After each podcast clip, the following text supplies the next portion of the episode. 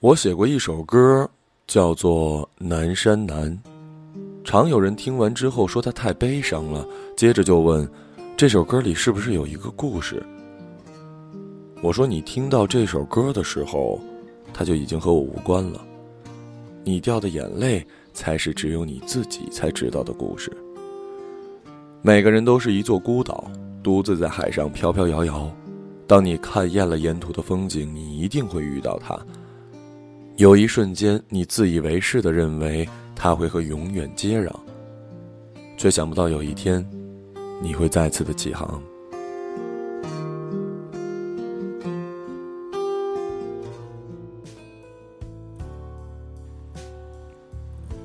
小崔说：“那时候，如果他说天空是绿色的，我都会咒骂蓝色。”他在另一个城市对我说：“在这边的几年，我一直在想，我们终归是太遥远了。不光是距离，每天我都在害怕，害怕每个早安、晚安和那些不必要的寒暄。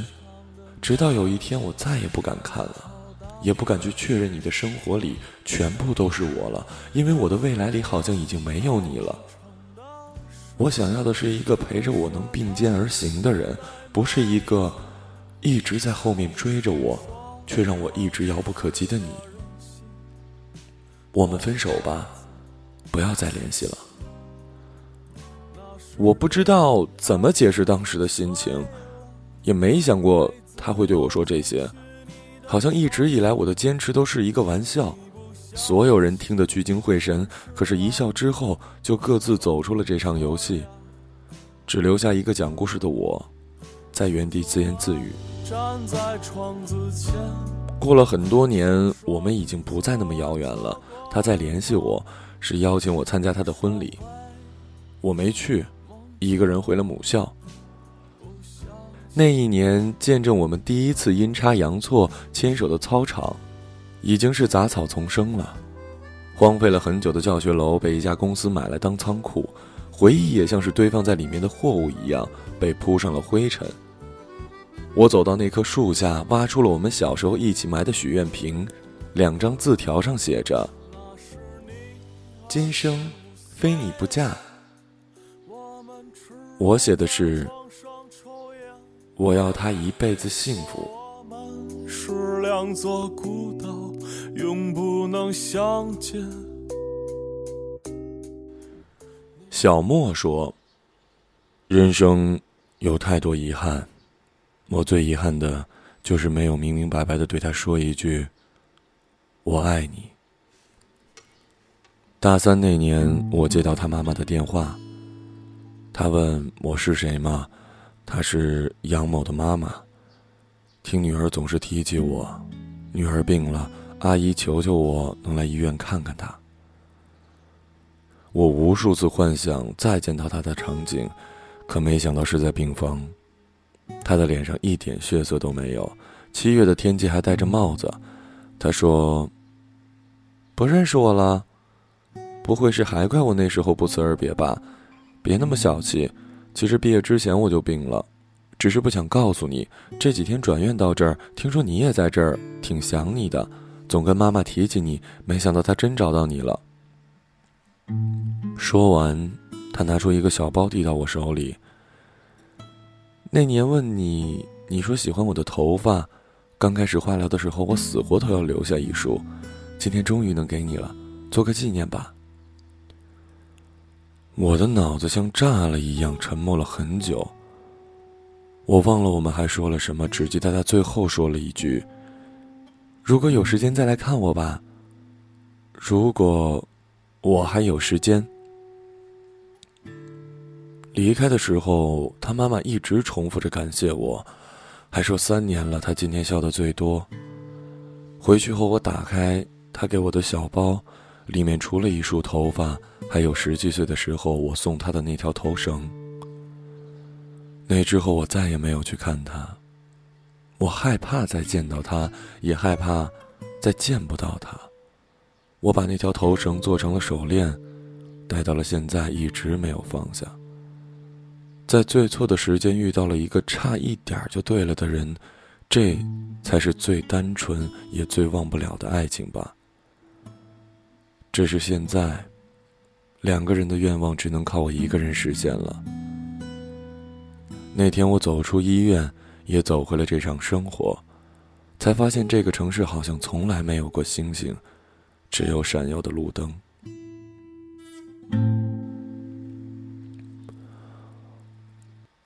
老郭说：“我们大学相识，他不觉得我帅，我也不觉得他多漂亮。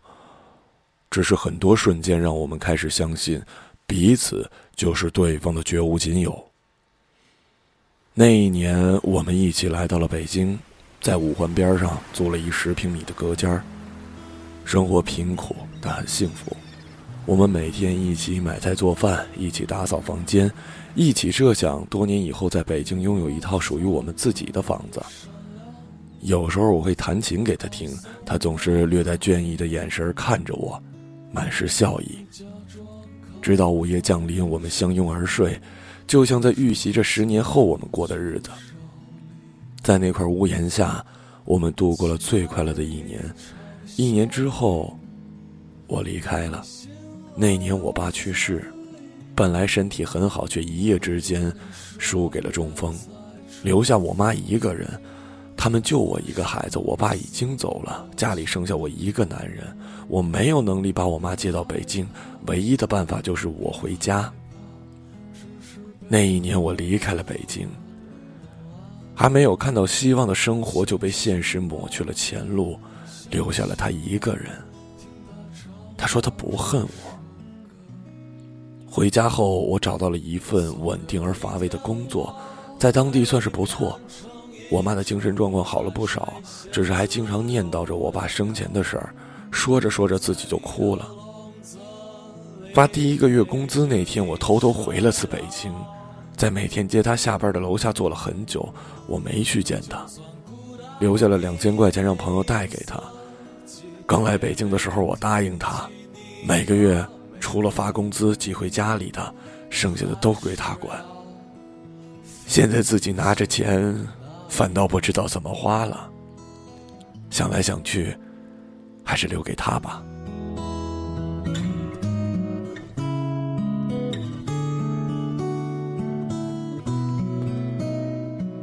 杜某，我们在一起十三年，还是没能走到最后。高中毕业，我名落孙山，父母对我失望至极，把所有希望和疼爱都给了弟弟。我一个人离开家去了很远的地方上学。那时候他每个月省吃俭用，攒下钱坐一夜火车来看我。我从来不以为然，就连他每一次走都没有送他到过火车站。继续荒唐的自暴自弃，消磨在游戏和各种姑娘的暧昧之间。突然有一阵，她没来看我。后来我才知道，她怀孕了。一个人去做了人流手术，堕胎之后大病一场，期间竟没有收到我的电话和消息。那时候，她开始对我心灰意冷，提出分手，决定听从家里安排和一个大她很多的男人结婚。那一天，我才知道自己即将失去的是什么。我不顾一切的来到他身边，跪在他面前，哭得像个孩子，求他别离开我。他也哭了，含着眼泪却笑着说：“我们不分开了，以后我们好好的。”毕业两年后，我们结婚了。我和朋友合伙开了一家什么都做的公司，虽然说没什么钱，但终归是稳定了下来。一天天忙着，原本平凡的生活也不再平淡。工作之外的应酬多了，回家的时间少了。他每天都会在家做好饭等我，只是经常热了一遍又一遍，最后还是倒掉。每天应该最温馨的时刻，渐渐演变成了无休止的争吵。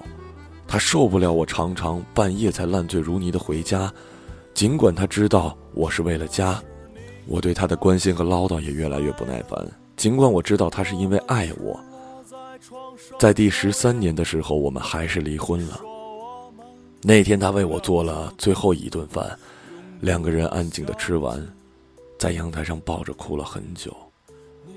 这是我们第三次抱在一起哭。上一次他还是穿着婚纱，我穿着礼服，在我们结婚那天。原来十三年，是我们的失散年。那天是你三十岁的生日。淑英，他总是快我一步。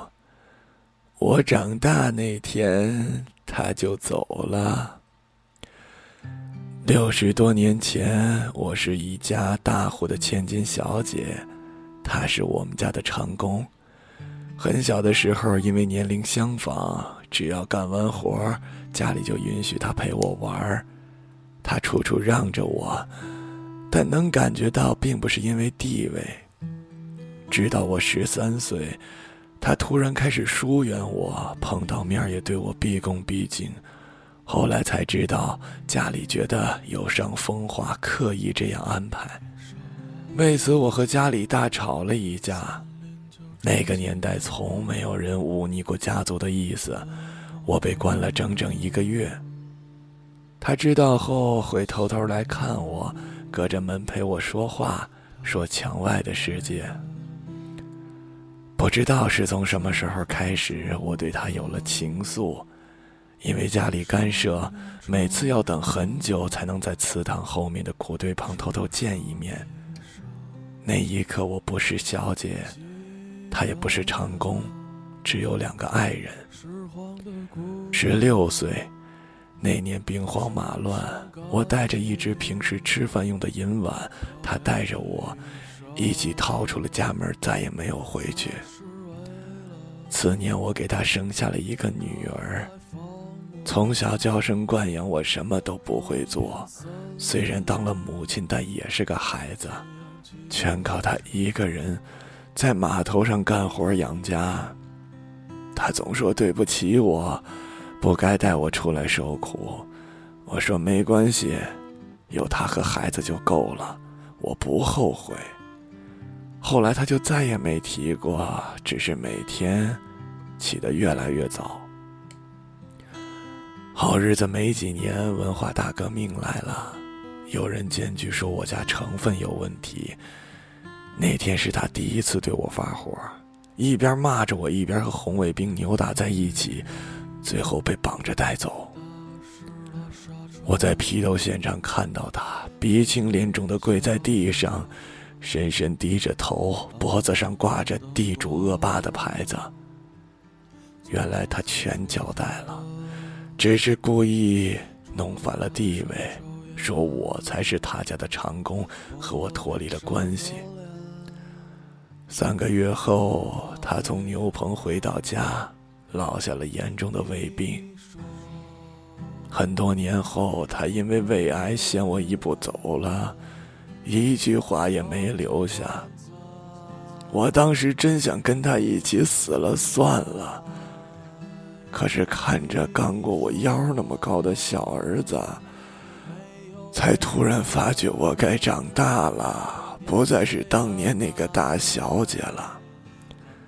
因为一直把我当小姑娘的那个人，已经不在了。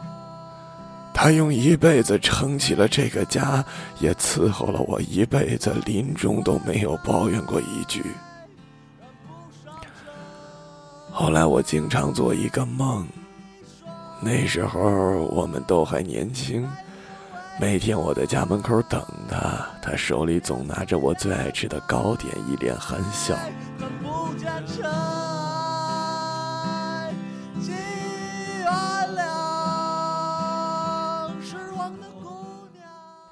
我们曾经都幻想过很多种爱情。那是那个年纪里最丰盛的晚宴，每个人都在自己绘出的布景里，以梦的方式欢笑着推杯换盏，继续奢望着谁都不曾离去，也不会离去。可笑的是，没有人教过我们如何面对分别。宴会散场，梦醒的时候，我们已经是酩酊大醉，甚至不曾挤出一个微笑，还来不及告别，就这么长大了。